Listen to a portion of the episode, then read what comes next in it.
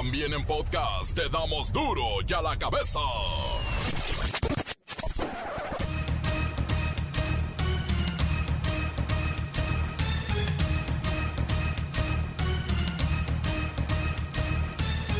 Lunes 23 de agosto del 2021 yo soy Miguel Ángel Fernández y esto es Duro y a la cabeza sin censura.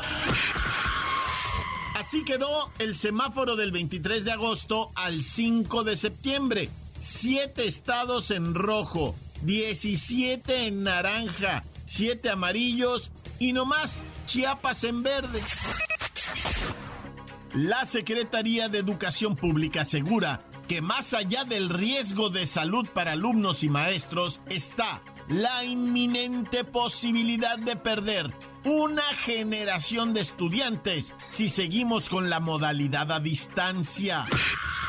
El ex candidato presidencial Ricardo Anaya huye del país por un presunto expediente que lo colocaría dentro de Almoloya. Se dice perseguido político. López Obrador me quiere fregar a la mala. Le estorbo para sus planes de sucesión en 2024. Y me quiere encarcelar que no le gusta lo que digo. Bueno, lo increíble es que no hay más argumento para perseguirme que lo que dice en su declaración el corrupto y mentiroso de Lozoya. O sea, a mí me quiere fregar por los dichos de un delincuente que es un corrupto y mentiroso. Y a sus hermanos no les hace nada cuando ellos sí recibieron dinero. Los dos hermanos de López Obrador, Pío López Obrador y Martín López Obrador, recibiendo fajos de lana en efectivo. Va por México esta unión de partidos políticos busca denunciar ante la Organización de los Estados Americanos que las pasadas elecciones del 6 de junio fueron intervenidas por el narco a favor de Morena. La intromisión del crimen organizado en el pasado proceso electoral. La segunda, el uso faccioso, doloso de las instituciones para perseguir y amedrentar a los opositores. La tercera, el hostigamiento permanente del gobierno federal contra el INE y el Tribunal Electoral. Los mexicanos necesitan ahorrar 12.5% de su ingreso total desde su primer día de trabajo para obtener una pensión digna equivalente al 80% de su último salario ya que se retiren. Así es que no nos queda otra más que ahorrar y ahorrar y ahorrar. Se reportan seis heridos en el incendio de la plataforma Q Alfa en Campeche. Pertenece a Pemex y al parecer extraoficialmente hay tres desaparecidos. El reportero del barrio tiene algunas historias bastante tristes del paso del huracán Grace, que sigue haciendo llover en el país, pero ahora como Marty. La Bacha y el Cerillo nos presenta la tabla general y el resumen de lo acontecido el fin de semana y hay, hay mucho fútbol.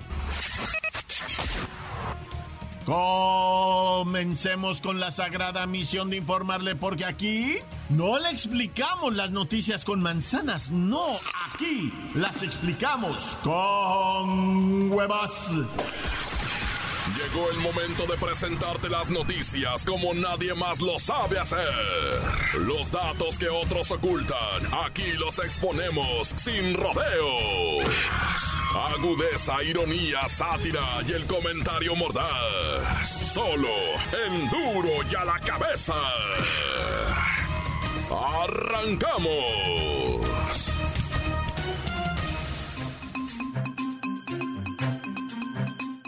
Durante el fin de semana, el ex candidato presidencial Ricardo Anaya presentó un par de videos donde se dice ser perseguido político y que el presidente Andrés Manuel López Obrador lo quiere fregar a la mala. O López Obrador me quiere fregar a la mala. Le estorbo para sus planes de sucesión en 2024 y me quiere encarcelar que no le gusta lo que digo. Bueno, lo increíble es que no hay más argumento para perseguirme que lo que dice en su declaración el corrupto y mentiroso de Lozoya. O sea, a mí me quiere fregar por los dichos de un delincuente que es un corrupto y mentiroso. Y a sus hermanos no les hace nada, cuando ellos sí recibieron dinero. Los dos hermanos de López Obrador, Pío López Obrador y Martín López Obrador, recibiendo fajos de lana en efectivo. Y como era de esperarse, López Obrador desde su mañanera rechazó cualquier motivación personal o política en el caso del panista ex candidato presidencial Ricardo Anaya. Él acusa de ser perseguido por eh, el presidente, por mí, y eso es una mentira, eso es falso. Se le juntaron estas denuncias, no nosotros, se le hizo fácil decir me está persiguiendo Andrés Manuel. Yo no tengo nada que ver absolutamente. Él debe de no irse del país, sino enfrentar su situación. El que nada debe, nada teme, y él debe de presentar pruebas. Si tiene su conciencia tranquila, no afecta ir a la cárcel. Cuando uno es inocente. En la línea telefónica tenemos a Ricky Riquín Canallín, conocido también como Chicken Little, y a quien le preguntamos por qué no se queda en el país a presentar su verdad y las pruebas de su inocencia.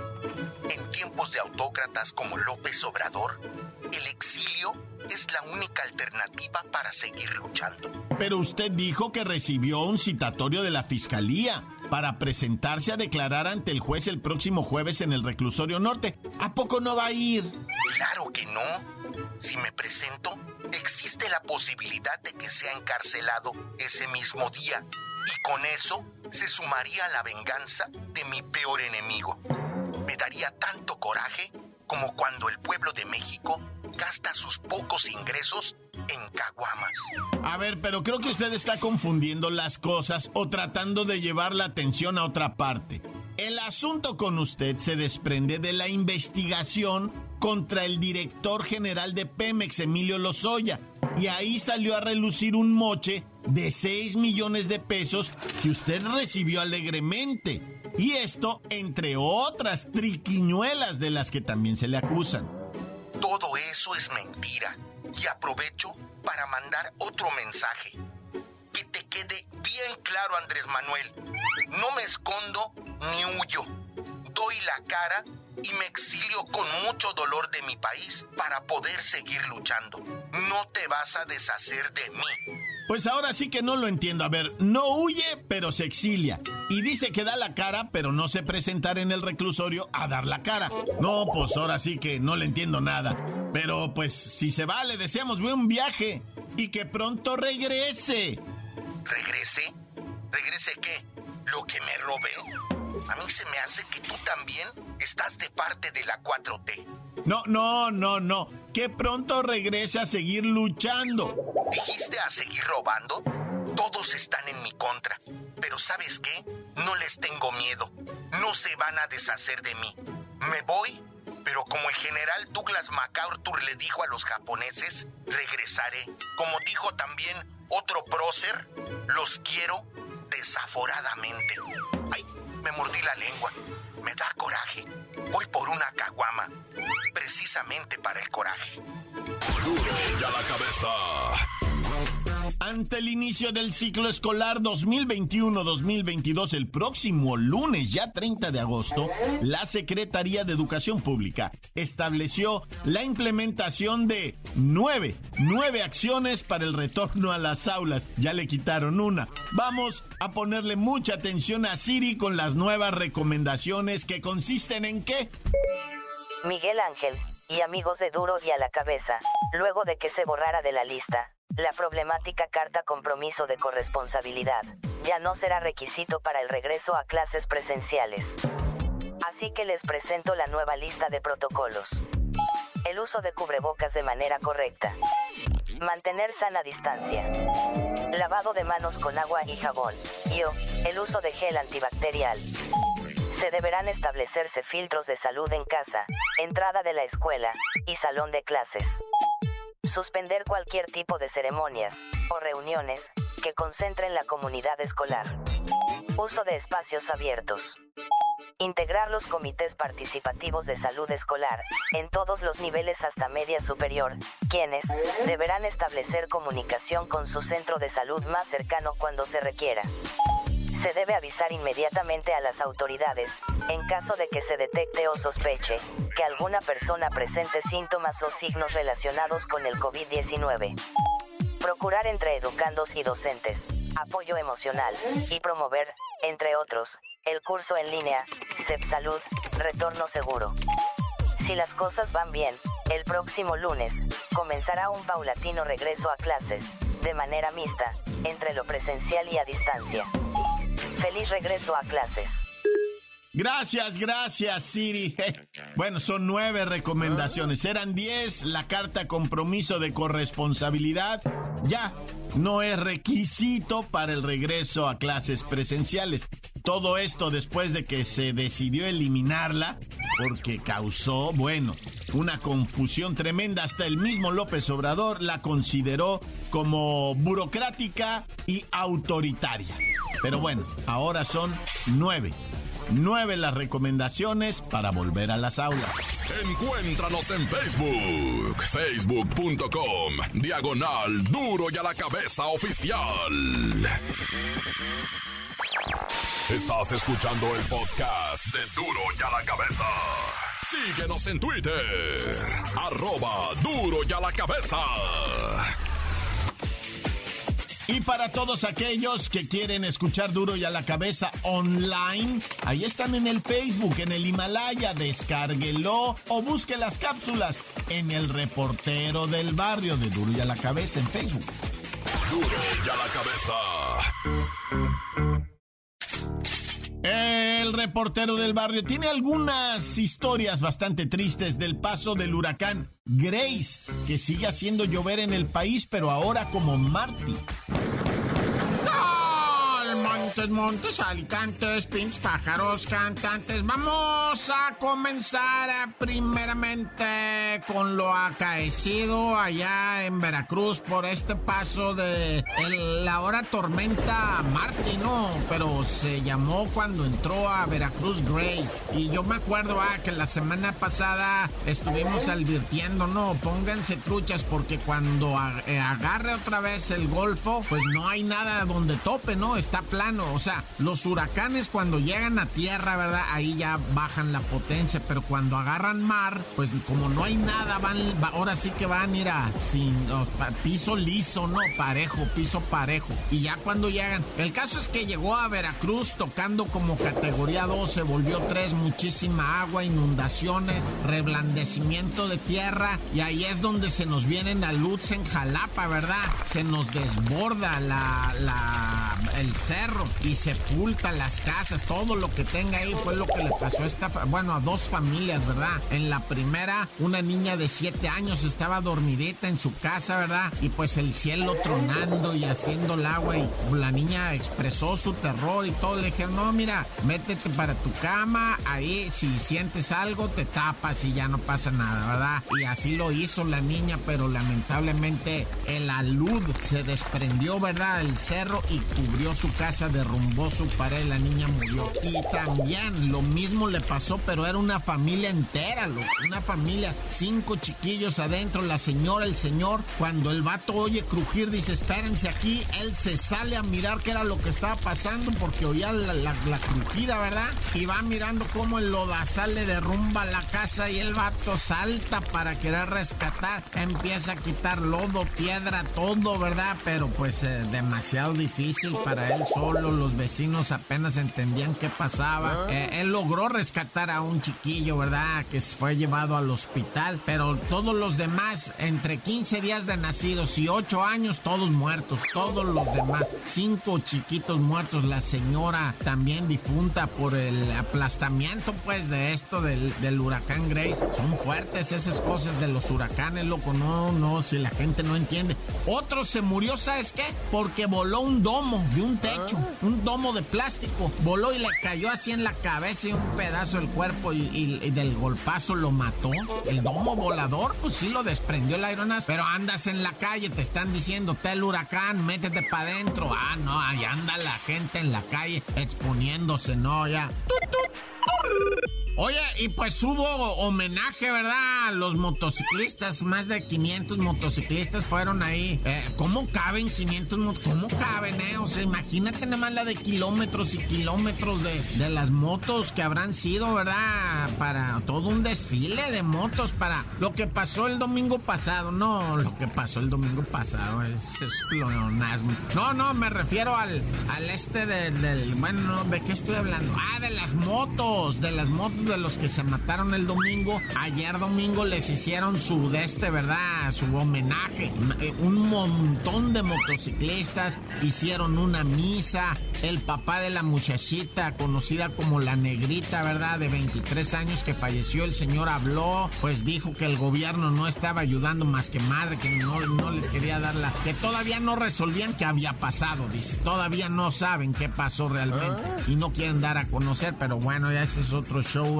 por cierto, esto, esta rodada magnífica que te digo de, de varios cientos de motociclistas eh, fue domingo. El sábado otro motociclista se mató en la noche, iba vuelto madre, pedo y sin casco. Y se estrelló con el ayudante, traía un ayudante atrás, este, se estrellaron contra un tráiler y bueno, una tragedia. Igual ahí en esa autopista, ¿verdad? Pero pues imagínatelo, a toda velocidad, suelo llovido, sin casco y además pedo, no, ya. Oye, ya nomás para platicarte lo de Pemex, ¿verdad? Qué feo estuvo eso de el tronido en una plataforma allá en Campeche. Eh, eh, exageradamente horroroso porque se prende toda la plataforma de lumbre y estos vatos que están ahí están acostumbrados, bueno, no acostumbrados, sino entrenados. Son ahora sí que bomberos, también están capacitados para combatir las llamas, el fuego, las explosiones. Eh, son muy así, tienen mucho entrenamiento eso, pero no pudieron, se subieron a las góndolas, esas cosas naranjas que se avientan al mar, que por cierto ahí se lesionaron varios, ¿verdad? Porque cayó de lado, no sé qué rollo, pero bueno, están vivos, están bien, no están hospitalizados, eh, pero sí se prendió la plataforma, es en Pemex, en Campeche, nadie, qué terror. ¡Mm, ¡Corta! La nota que sacude. ¡Duro! ¡Duro ya la cabeza! Antes del corte comercial, escuchemos sus mensajes. Envíenlos al WhatsApp 664-485-1538. Calmantes montes, alicantes pintos, pájaros cantantes, pura cerveza, culebras chirroneras. Eh, este, mm, ¿por qué no me pican? Es que traigo chaparreras. Mira, y esto es duro a la cabeza sin censura. ¡Ah! ¡Ay, caramba! Pequeño demonio, no me interrumpas. Culebras chirrioneras me pican. Oh, esto dure la cabeza. Saludos a todos los de San Luis y Atlán, Jalisco.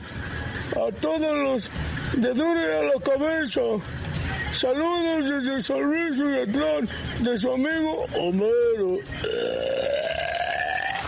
Encuéntranos en Facebook, facebook.com, diagonal duro y a la cabeza oficial. Esto es el podcast de duro y a la cabeza. Ahora sí, vamos a enterarnos todo lo que tenga que ver con la tabla general. Lo traen la bacha y el cerillo. A ver.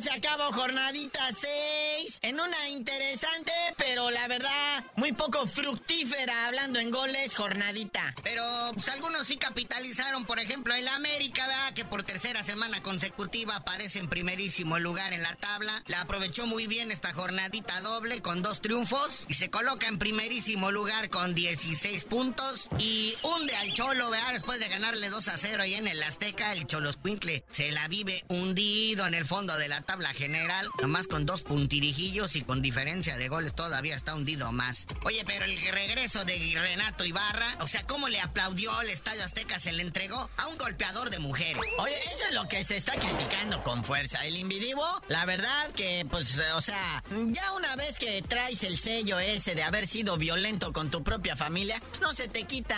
Y no entiendo por qué se le aplaude. No, y luego él em, anota el segundo gol del América. No, pues ya sabrás, retumbaba el Estadio Azteca y Renato Ibarra no le hace. Tú pégale a la señora las veces que sea. Aquí te aplaudimos, papá. Eso no está bien, gente. O sea, Digo, tampoco lo vas a, Tampoco, o sea, pero fíjense las sanciones que se les aplican en otros países a los que cometen este tipo de actos tan vergonzosos y tan lastimosos, ¿va? O sea, prácticamente los sancionan años, dos, tres años, se van, se retiran, los desaparecen. ¿Por qué? Pues porque esto debe de ser castigado y señalado y subrayado. No, no a la violencia intrafamiliar. Pero pues por ahí dicen, vean, los mexicanos somos de memoria corte, pues queda demostrado una vez más. Pero bueno, Ahí está el León, segundo lugar de la tabla general, después de que empató con lo que viene siendo el Santos Laguna, uno a uno. Es verdad. Oye, y bueno, en el lugar número 3 hay sorpresa, ¿no? Llegó el Tigres, invitadísimo. Secuela, secuela. ¿Por qué? Pues porque trae buenos resultados. Traía,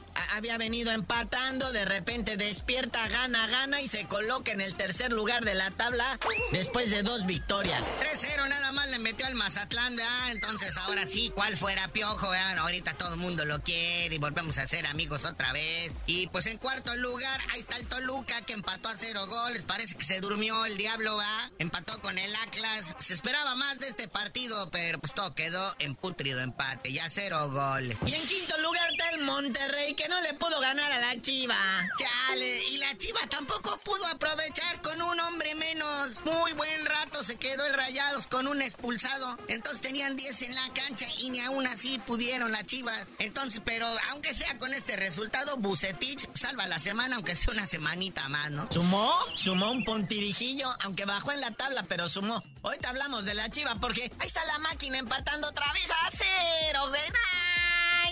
Y mira nada más con quién fuiste a empatar con el San Luis, caray. Siendo que ya, ya están armaditos completos lo que viene siendo eh, la máquina del Cruz Azul. Pero pues bueno, ahí está el resultado. Luego, pues ya hablamos, ¿verdad? De lo que viene siendo el Atlas. Luego en octavo lugar llega el sorprendente Necaxa que volvió a ganar. Ese también fue uno de los que lucraron bien en esta semana de jornadita doble al ganarle 1-0 a los Bravos del Tuca, que nomás no. Sí, de hecho trae tres victorias al hilo.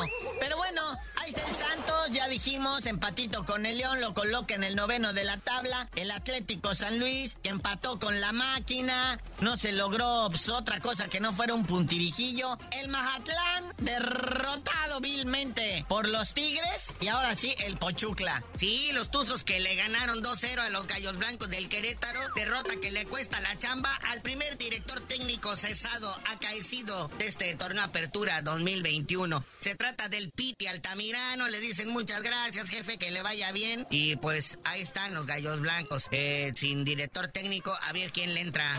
Y Chivas, ya, pues ya lo mencionamos, queda fuera de zona de liguilla. Con todos estos movimientos. Y por los últimos dos, ahí están Juárez y Cholos. Misma cantidad de puntos, misma diferencia de goles. No sé cuál será el factor de desempate ahí, pero eh, Cholos está al fondo de la tabla general. Bueno, aplauso a la afición Puma que logró su victoria 2 por 0 en contra del Puebla, que de ahí para abajo, del Puebla para abajo, nadie ha ganado.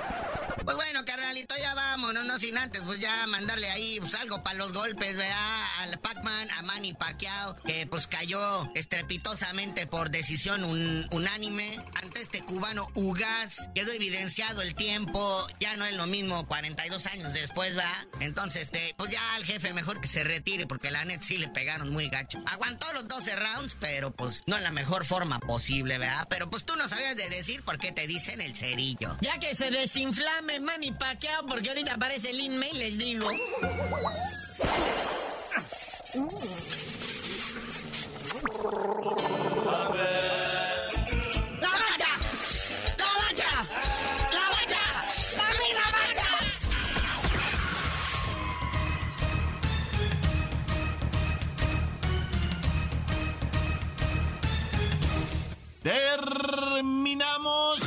o más bien comenzamos con esta semana de información, así es que no me queda más que recordarles que aquí, en duro y a la cabeza, no le explicamos las noticias con manzanas, no, aquí las explicamos con huevos. Por hoy el tiempo se nos ha terminado. Le damos un respiro a la información, pero prometemos regresar para exponerte las noticias como son. Duro y a la cabeza es Miguel Ángel Fernández, Arturo González, Evi González y la producción de Luis González, el señor X. Una producción original de MBS Radio.